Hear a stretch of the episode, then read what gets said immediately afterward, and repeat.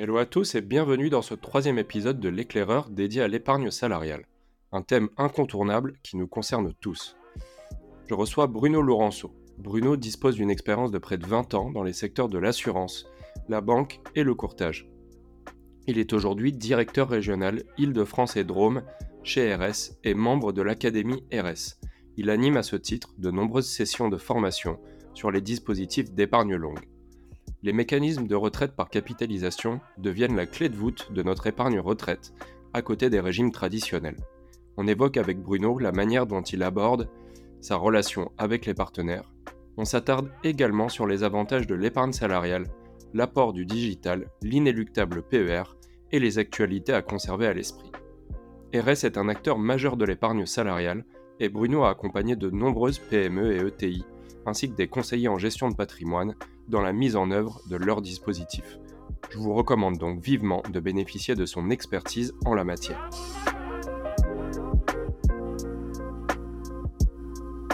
Bonjour Bruno, je suis ravi de t'accueillir sur cet épisode de l'éclaireur dédié à l'épargne salariale. Bonjour Amine, merci de, m'accueillir. Écoute, avec grand plaisir, tu sais qu'on a deux traditions sur le podcast. La première tradition, c'est de finir par la partie 100 euros une allocation et puis euh, de commencer par euh, découvrir qui se cache derrière l'expert. Est-ce que tu pourrais nous éclairer, nous éclairer sur, euh, bah, maintenant que tu as du recul dans, notre secteur, qu'est-ce que tu aurais aimé savoir ou, comprendre lorsque tu as débuté ta carrière?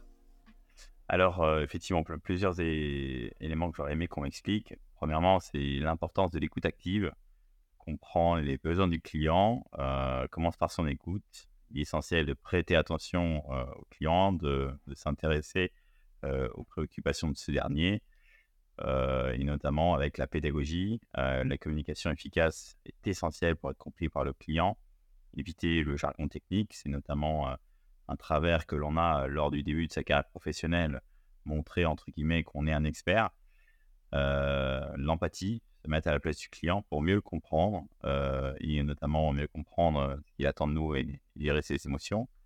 La gestion des attentes, savoir aussi tenir ses engagements et ses, et ses promesses, hein. c'est euh, ce qu'attend de nous le client. Et je reste persuadé que dans notre métier, ce sont les clients qui nous apportent les réponses et les solutions qu'on va pouvoir déployer derrière. Ok, écoute, je te remercie. Je suis 100% aligné avec avec tes propos. Et d'ailleurs, je rebondis sur la partie euh, vulgarisation qui est importante et, que tu viens d'évoquer. Est-ce qu'il y a une croyance sur la finance ou l'épargne en général euh, que tu souhaiterais démystifier? Euh, Effectivement, sur, sur nos métiers, on entend souvent nos distributeurs de nos offres, que sont les CGP, les courtiers comptables, que notre métier est complexe comme tout métier, il faut pratiquer, j'ai envie de dire, et on peut mettre en place des dispositifs d'épargne salariale en quelques minutes, grâce notamment aux outils de digitalisation qui sont aujourd'hui disponibles et parfaitement adaptés donc aux, TPE, aux PME, aux ETI. On peut également mettre en place des accords d'entreprise en quelques minutes. J'insiste sur le point le plus important qui est la découverte du client, qu'on a vu tout à l'heure, et répondre afin de mieux répondre à ses attentes en la matière. Ok, excellent. Bah écoute, ça nous permet de rentrer sur notre euh, thème central. On va rentrer dans le, vif du sujet, qui est vraiment euh, le cœur de, votre préoccupation et de votre expertise chez RS, donc l'épargne salariale. En général, est-ce que tu, peux commencer par euh, nous définir un peu de manière générique bah, qu'est-ce que l'épargne salariale, qui ça peut concerner et puis pourquoi c'est un élément important? Exactement. L'épargne salariale, ce sont de formidables outils collectifs euh, ça permet d'associer les salariés et aussi les dirigeants à la bonne marche de l'entreprise. On, réalise finalement un contrat moral entre les salariés et l'entreprise. L'entreprise va bien, euh, on va pouvoir aider les salariés de façon plus ou moins importante avec les dispositifs euh, qu'on a à disposition. On retrouve les mécanismes de partage de profit comme la participation, dispositif obligatoire à partir de 50, l'intéressement, l'abondement. Donc là, on vient de parler de flux qui émanent l'entreprise. Je le rappelle, pour une société de moins de 50 salariés, tout est facultatif. Il y a également la possibilité pour les salariés de verser le quart de sa rémunération, donc qu'on soit dirigeant et ou salarié. On peut transférer des anciens plans. Donc, lorsque j'ai été salarié dans une structure, j'ai peut-être un ancien dispositif qu'on a plutôt intérêt à transférer dans une nouvelle solution pour éviter notamment de supporter les frais de tenue de compte qui sont toujours payés par l'entreprise quand on est salarié de la structure. Et enfin, on peut aussi placer des jours de repos, pourquoi pas dans le PVR collectif, exonération fiscale totale notamment, exonération partielle de charges patronales et salariales dans la limite de 10 jours par an par salarié. c'est aujourd'hui la solution la plus avantageuse qui permet de distribuer des primes aux salariés avec le cadre fiscal et social. Une société de moins de 50 salariés bénéficie de la suppression du forfait social, donc depuis la loi PAX, donc octobre 2019. Donc on a un taux d'efficacité de 90%.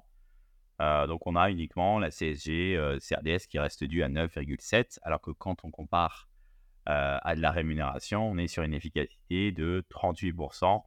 Euh, donc quand on, est, euh, quand on a une TMI à 30%. Donc d'un côté, quand je verse 1000 euros avec l'épargne salariale, il y a 900 euros qui restent, je vais dire, en épargne disponible. Quand je verse 1000 euros à mon salarié avec une prime classique, il va lui rester dans sa poche, entre guillemets, un peu moins de 400 euros. Donc on voit qu'il y a un, rapport qui est tout à fait différent et d'où l'intérêt de mettre en place ces dispositifs. Ça permet d'attirer, de fidéliser les talents aussi et surtout pour une TPE, PME, on offre un package de rémunération beaucoup plus important avec un budget qui est euh, tout à fait équivalent. Donc si on revient notamment sur les montants maximum quand je combine l'intéressement, la participation et l'abondement, euh, on peut aller jusqu'à euh, un peu plus de 80 000 euros par an par salarié. Euh, autant dire que c'est une épargne qui est assez conséquente. Quand on se projette à 10 ans, j'aime bien cette échéance-là, on voit très bien qu'on peut arriver à des montants assez exceptionnels en franchise d'impôts, notamment en sortie. Ok, excellent. Bah, c'est très clair. On comprend que c'est évidemment un outil assez puissant de, rémunération avec une efficacité euh, fiscale qui est importante et que ça permet aussi de, d'associer euh, les salariés, d'avoir une politique de, rétention et de distribution de la valeur euh, au sein de l'entreprise. Tu l'as très bien décrit. Autour justement de ce dispositif d'épargne salariale et des véhicules qui, qui, sont disponibles, tu parlais notamment du PVR. Est-ce que tu peux nous éclairer un peu sur l'apport du digital dans la relation avec le client? Alors l'apport du digital, il est assez exceptionnel. Donc, nous, quand on parle de, de clients, on a euh, plusieurs types de clients. On va parler des distributeurs de nos offres, euh, notamment donc, les euh, gestionnaires de patrimoine, les experts comptables et courtiers. Et donc, pour, pour eux, chez RS, donc, nous, on a recruté un certain nombre de, développeurs informatiques. Donc, on a internalisé cette force de IT donc chez nous. Pourquoi? L'idée pour nous, c'est de créer toutes les recettes pour faire gagner du temps aux distributeurs de nos offres. Voilà le, parti pris. Donc, on va pouvoir dématérialiser l'intégralité des souscriptions, notamment sur l'épargne salariale. On va aussi pouvoir digitaliser tout ce qui est versement et tout ce qui est suivi des clients. Pour les clients finaux, donc après, on a le pendant, j'ai envie de dire, tout ce qui concerne le bénéficiaire et l'entreprise. Donc là, on va retrouver effectivement au travers de ces outils, le digital permet d'accéder aux informations donc 24 heures sur 24. Euh, c'est là où c'est intéressant, donc la facilité d'accès. On a aussi la mobilité, les applications mobiles donc permettent d'avoir cette information à tout moment. On a le gain de temps aussi. grâce au digital, les clients peuvent effectuer eux-mêmes leurs transactions, que ce soit les versements en ligne, des comptes, réaliser les arbitrages, les rachats euh, également. Et enfin, on va améliorer la communication. Euh, donc, on va pouvoir faire, j'ai envie de dire, un dispositif très simplifié et surtout euh, où le salarié va retrouver son information de façon quotidienne. Et pour l'entreprise, ils ont aussi accès à tout ce qui est digitalisation. Donc, on peut faire toutes les actions côté épargne salariale en digital. Donc, en résumé, hein, on est là pour simplifier la vie clients, faire gagner du temps aux distributeurs de nos offres, améliorer cette communication. Et comme je le disais, donc ça, ça améliore clairement l'expérience client et ça renforce la satisfaction du client, ce qui est notre, notre leitmotiv. Ok, excellent Bruno, je, te remercie. Est-ce que peut-être avant de rentrer dans éventuellement les actualités, les nouveautés côté RS, mais d'ailleurs même sur les, différents cadres qui régissent l'épargne salariale, que ce soit la loi Pacte ou peut-être des dispositifs spécifiques au PER. Tu me disais en préparation de nos échanges qu'il y avait aussi des nouveautés intéressantes de votre côté. Est-ce que tu peux juste, avant de développer cette partie-là, peut-être pour nos auditeurs, bien rappeler en fait dans l'écosystème qui sont concrètement vos clients peut-être des entreprises, des courtiers, tu l'as déjà un peu évoqué, mais est-ce que tu peux revenir précisément là-dessus et puis un peu comment la, la relation s'agence quoi? Exactement. Donc, effectivement, les clients, donc aujourd'hui, on a un peu plus de 28 000 entreprises clientes chez RS sur la partie épargne salariale. Donc, tout ça, c'est grâce effectivement à nos premiers clients que sont les distributeurs de nos offres. Donc, on travaille avec un peu plus de 6 000 partenaires aujourd'hui. donc, CGP majoritairement, courtier expert comptable. Et donc, on a un maillage très fin donc, côté RS on est 18 commerciaux sur le terrain. Donc, on est en capacité d'aller accompagner donc, les distributeurs de nos offres en entreprise. On va effectivement avoir cet appui terrain très important. Donc, l'idée pour nous, c'est de rendre autonome effectivement le distributeur sur les entreprises de moins de 5 salariés, mais on a aussi des offres qui vont pouvoir s'adapter à toute taille d'entreprise et on va aussi pouvoir accompagner donc des CGP sur des entreprises beaucoup plus importantes, 200, 500, 1000 salariés. et on a aussi une compétence chez RS, donc qui est l'actionnaire salarié, qui permet aussi d'associer les salariés au capital de l'entreprise au travers du véhicule de l'épargne salariale. Je le rappelle, on est sur l'enveloppe la moins taxée de France, entre guillemets. J'entre avec de la participation, de l'intéressement, je suis en exonération d'impôts je ressors avec 11 cas de déblocage anticipé sur le PE et j'ai 5 cas de déblocage anticipé sur le PER. Je le rappelle, sur le plan d'épargne entreprise, on est sur un dispositif où l'épargne reste maximum 5 ans, donc qui rentre en 2023 sera disponible quoi qu'il arrive en 2028. Mais j'ai en plus 11 cas de déblocage anticipé, ce qui veut dire que si j'ai un cas qui m'arrive avant, donc je bénéficie toujours de cette exonération fiscale et j'ai uniquement 17,2% de prélèvements sociaux sur les plus Donc on, reste sur l'outil le plus intéressant. Donc c'est pour ça qu'on a effectivement un succès assez, assez formidable. On est poussé aussi par la réglementation et on sait aussi que chez nos clients, donc clients entreprises en l'occurrence, on a du mal à recruter, fidéliser les talents. Donc sur un marché de l'emploi qui est très actif et dynamique. Et donc, au niveau de l'entreprise, il faut aussi savoir se, se différencier. Donc, nos clients, chez nous, on est davantage sur des TPE, des PME, profession libérale, donc les sociétés familiales où on a envie de distribuer très largement, donc cabinets de conseil, les holdings, des entreprises déjà équipées, parce on arrive aussi en accompagnement avec une offre plus qualitative, j'ai envie de dire, nous sommes les inventeurs de l'architecture ouverte. Donc aujourd'hui, on travaille avec plus d'une trentaine de sociétés de gestion partenaires de nos offres. on va retrouver les plus grands noms de la finance, les spécialistes que tu connais parfaitement, Amine, et avec nos, nos deux offres que l'on a chez nous. Donc on a une offre qui s'appelle RS Sélection, qui est l'offre patrimoniale. On a une soixantaine de fonds. Euh, disponible. On a euh, aussi euh, la possibilité d'avoir un accord de participation qui est déjà intégré, hein, une belle option. Donc chaque année, on peut verser de la participation sans déposer d'accord. C'est une formidable option. et on a aussi trois règles d'abondement. Donc finalement, ce, dispositif RS Sélection va pouvoir s'adapter à tout, j'ai envie de dire, les volontés du client. Donc on fait du sur-mesure avec une offre packagée. L'avantage d'être en offre packagée, c'est que c'est euh, RS donc, qui fait la mise à jour. Donc, c'est un peu comme euh, notre application iOS. Hein. notre iOS met à jour régulièrement notre smartphone. nous, RS, on met à jour régulièrement aussi chaque année les offres avec les évolutions réglementaires, les évolutions en matière de gestion financière. Et on a aussi, notamment, pour parler un petit peu offre, à créer un fonds en private equity donc, qui est disponible sur le PER collectif euh, avec 50% de private equity, ce qui est le maximum que permet euh, la réglementation en la matière. Donc on, voilà, on est euh, novateur et on s'intéresse aussi à ce moteur qui est la gestion financière. Donc ça c'est pour l'offre RS Sélection. Il y en a une offre davantage orientée PME ETI, donc RS Conviction. Et là, on est sur une offre un peu plus réduite de fonds, fonds en investissement majoritairement socialement responsable. Et là, on est aussi en digital. Donc, on va pouvoir aussi proposer différentes formules, mais tout en offre packagée pour simplifier la vie du chef d'entreprise et ne pas avoir toutes ces formalités de dépôt qui peuvent être contraignantes. Merci Bruno pour ce tour d'horizon très limpide. Claire, je pense qu'on a bien adressé le sujet de l'épargne salariale ensemble. Je te propose de passer à la partie 100 euros, une allocation.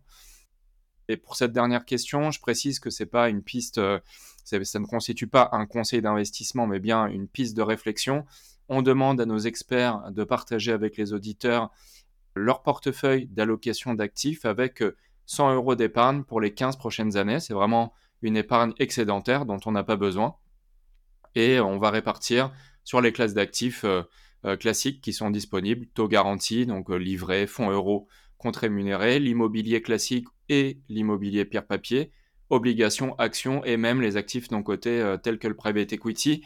Alors qu'est-ce que tu fais toi pour les 15 prochaines années euh, dans, dans, cette situation-là? Bah écoute, je vais, euh, je vais me mettre dans la peau, on va dire, du, salarié que je suis par ailleurs. Donc, j'ai une prime d'intéressement de, 100 euros qui m'arrive. Comme tu m'as dit, un horizon de placement de 15 ans. Donc, moi, je vais essayer de, de regarder ce dont j'ai besoin dans un an, deux ans.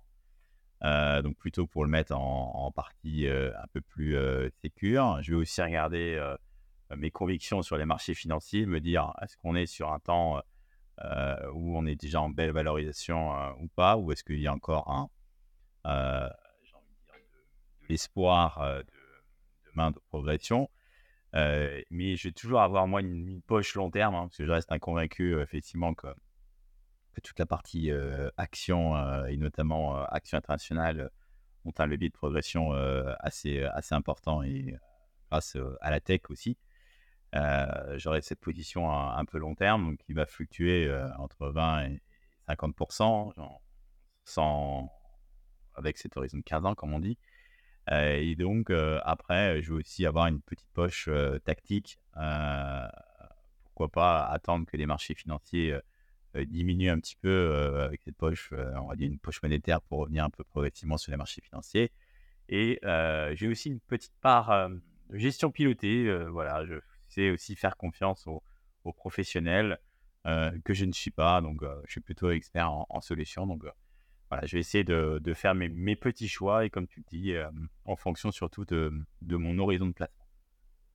Ok, bah, écoute, excellent, c'est très intéressant parce que c'est certainement le, le, portefeuille et l'approche la plus euh, diversifiée euh, qu'on a eu sur le podcast depuis le début et certainement très proche aussi du raisonnement que peut avoir un, particulier, que ce soit en épargne salariale ou à côté. Donc, euh, écoute, très intéressant, je te remercie pour ça et puis j'étais ravi de t'avoir sur le, podcast, Bruno. Et je te dis à, très bientôt. Merci Amine de ta disponibilité et de ton professionnalisme. À bientôt. Avec grand plaisir. Merci Bruno.